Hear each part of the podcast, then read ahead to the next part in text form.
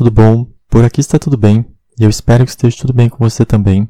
Seja bem-vindo ou bem-vinda a mais um áudio aqui do curso de inglês. Ah, lembrando que o curso é baseado no meu livro Aprendendo Inglês de Verdade, beleza? É, você também pode achar o conteúdo do curso no, no meu canal do YouTube. É só procurar lá por Bruno Balestrini que você vai achar tudo lá, tá bom? É, bom, essa aqui vai ser a nossa primeira aula de fato. vai ser uma aula sobre curiosidades, tá bom? É, então, ó, curiosidades em inglês é curiosities. C-U-R-I-O-S-I-T-I-E-S. Curiosities. É, bom, é o seguinte, uh, antes da gente começar o curso de fato, é, eu vou pedir um favor para você. Eu vou pedir para que você evite utilizar uh, aplicativos de cursos de idiomas e tradutores de internet, uh, que você também evite assistir filmes, seriados ou ouvir músicas em inglês com o intuito de aprender, tá bom? Se for sem o intuito de aprender, não tem problema, beleza? É, ao longo do curso eu vou explicar o motivo, uh, mas por hora eu só peço um voto de confiança, tá bom?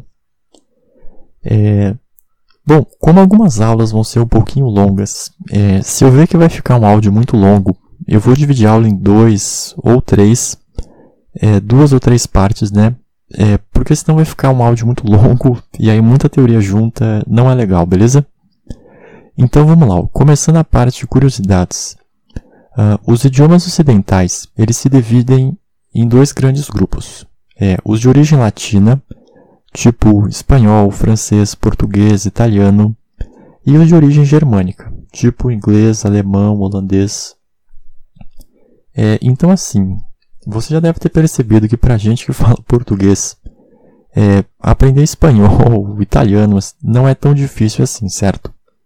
É, você percebe que tipo, falar espanhol ou entender o que eles falam, a gente até consegue, mesmo sem nem ter feito uma aula, entende?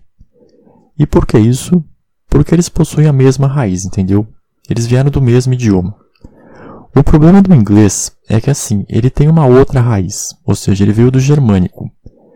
Então o que acontece? No início, é, o inglês é um pouquinho trabalhoso, porque como ele tem uma outra raiz, é, muita coisa vai mudar, sabe? É, você vai ver que as palavras são esquisitas e vai ter bastante é, alteração na, na estrutura dele. Tá bom? Mas não se assuste que é só uma questão de se acostumar com essa base, beleza?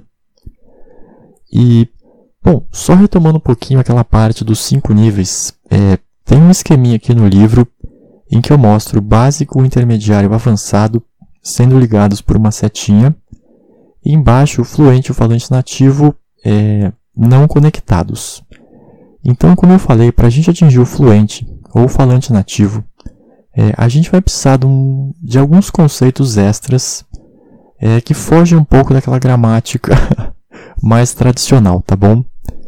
É, então, assim, como eu falei, o grande motivo das pessoas não conseguir atingir o falante nativo é, não era falta, às vezes, de saber um ponto ou outro da teoria. Tipo, a pessoa até entendia, fazia prova, ia bem, mas chegava na hora de falar e a pessoa travava, entende? É, então, aqui no curso eu vou ensinar toda essa parte extra, tá bom? Uh, deixa eu ver o que mais. Bom, é o seguinte, ó.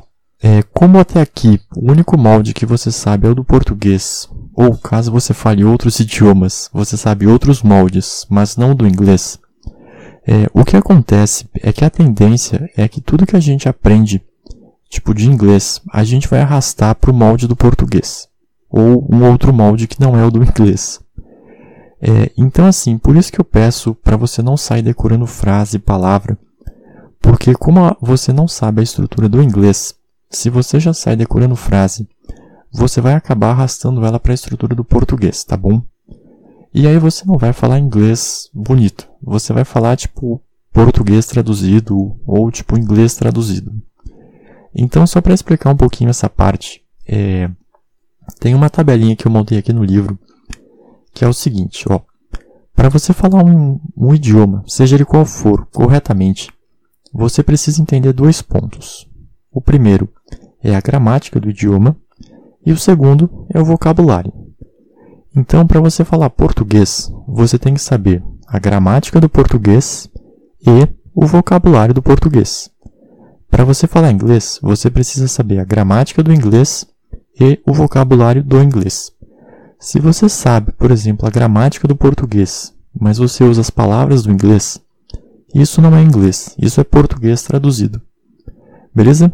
Assim como se você pega a gramática do inglês, mas usa as palavras do português, isso é inglês traduzido, não é português, tá bom? É, então, assim, ó, a quase totalidade das pessoas que se propõem a estudar ou a falar outro idioma, é, no fundo elas falam o idioma delas traduzido. Então, assim, é, pessoas que de fato falam outro idioma é algo, eu não sei nem se é raro, mas não é muito comum, tá bom? Uh, então, assim, ó, é, para que a gente consiga atingir o falante nativo, antes da gente sair decorando palavra e frase, Primeiro a gente vai criar esse molde que eu falei, porque depois que esse molde estiver consolidado, tudo que você vai, tudo que você aprender vai para o lugar certo, entendeu? E aí a gente vai criar uma chave para que toda vez que você for falar inglês, você desliga a chave do português e liga do inglês, e vice-versa, tá bom? E aí não tem aquele perigo de ficar aquele meio termo, tá bom? É, então assim, é por esse motivo que, de início, a gente vai começar só vendo alguns conceitos fundamentais, tá bom? Eu sei que dá aquela pressa de já querer decorar a frase, é, mas não faça isso, tá bom? E, bom, então assim, como eu falei, primeiro a gente vai criar esse molde, consolidou o molde, aí sim a gente vai começar a pegar frase e palavras de monte, tá bom? Bom, então, ó, é, dentre as coisas que mudam bastante do inglês para o português, é o seguinte, no inglês, a gente não acentua palavras gra graficamente né, na hora de escrever. A gente não separa as palavras, tá bom? Existe toda uma teoria para separar, mas na prática a gente não separa. Então, assim, se uma palavra de inglês não coube numa linha, você escreve ela toda na linha de baixo. Você não quebra com aquele hífenzinho, tá bom? É, outro ponto é que a gente não conjuga verbos. A gente flexiona eles, tá bom? Uh, é um termo que eu gosto de, de chamar, eu chamo de flexão. É, você vai achar por aí como conjugação, mas na, quando chegar na hora de ensinar isso, eu vou explicar direitinho por que, eu chamo de flexão e não de conjugação, tá bom? Outro ponto é o adjetivo vem antes do substantivo. As frases no inglês são todas curtas. A gente não tem o subjuntivo, ou seja, a gente consegue escrever o subjuntivo do português em inglês, mas não existe um tempo verbal chamado subjuntivo no inglês. E a melhor parte é a gente não tem regra de gramática no inglês. Olha só que top, hein? Que difícil. É, então assim, você vê que o inglês ele é muito mais simples do que o português, tá bom? E, e é por isso que o inglês é o idioma mais falado do mundo, porque ele é justamente é, um dos idiomas mais fáceis do mundo, tá bom? E Bom, deixa eu ver se faltou mais alguma coisa. É, ó, só um ponto aqui que tem no livro é que assim, a gente não tem acentuação na escrita, mas isso não quer dizer que a gente não varia intensidade na hora de falar, tá bom? É, como vai ter o áudio, você vai escutar o que eu falo e isso vai ficar nítido, tá bom? É, bom, e aí no livro, o que, que eu fiz? Eu criei só um, alguns grupos de teoria só para orientar a pessoa, tá bom? É, então, só explicando um pouquinho, é, o primeiro grupo é o grupo dos pronomes. Tem os pronomes pessoais, interrogativos, possessivos, demonstrativos, reflexivos, os adjetivos possessivos e outros pronomes. O segundo grupo é o infinitivo, o gerúndio e o particípio. O terceiro grupo, que é o grupo dos pilares, tem o it, a ordem frásica, os tempos verbais e os modal verbs. É, o quarto grupo é o grupo dos tempos verbais, é, que é o presente, o futuro simples, o passado simples, o passado perfeito, o passado perfeito contínuo, o imperativo, os verbos modais e os tempos compostos. Uh, o grupo 5, que já é bem grandinho, são os elementos da gramática, tá bom? Que são os artigos, os adjetivos, as preposições, as conjunções, os verbos, os advérbios, os quantificadores, é, os substantivos e os adjetivos múltiplos.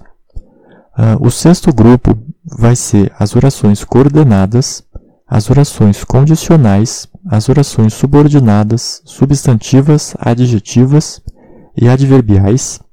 E o sétimo grupo são os prefixos, sufixos, aumentativos e diminutivos, tá bom? É, não precisa se preocupar com esses grupos, tá? eu só estou falando para ficar um curso completo. É, mas no início do áudio eu vou situar você só para você saber do que se trata, porque aí facilita um pouquinho, principalmente para quem não tem muito conhecimento de gramática, beleza? E bom, o que eu tinha para passar de teoria por hoje era isso, tá bom? Muito obrigado pela atenção.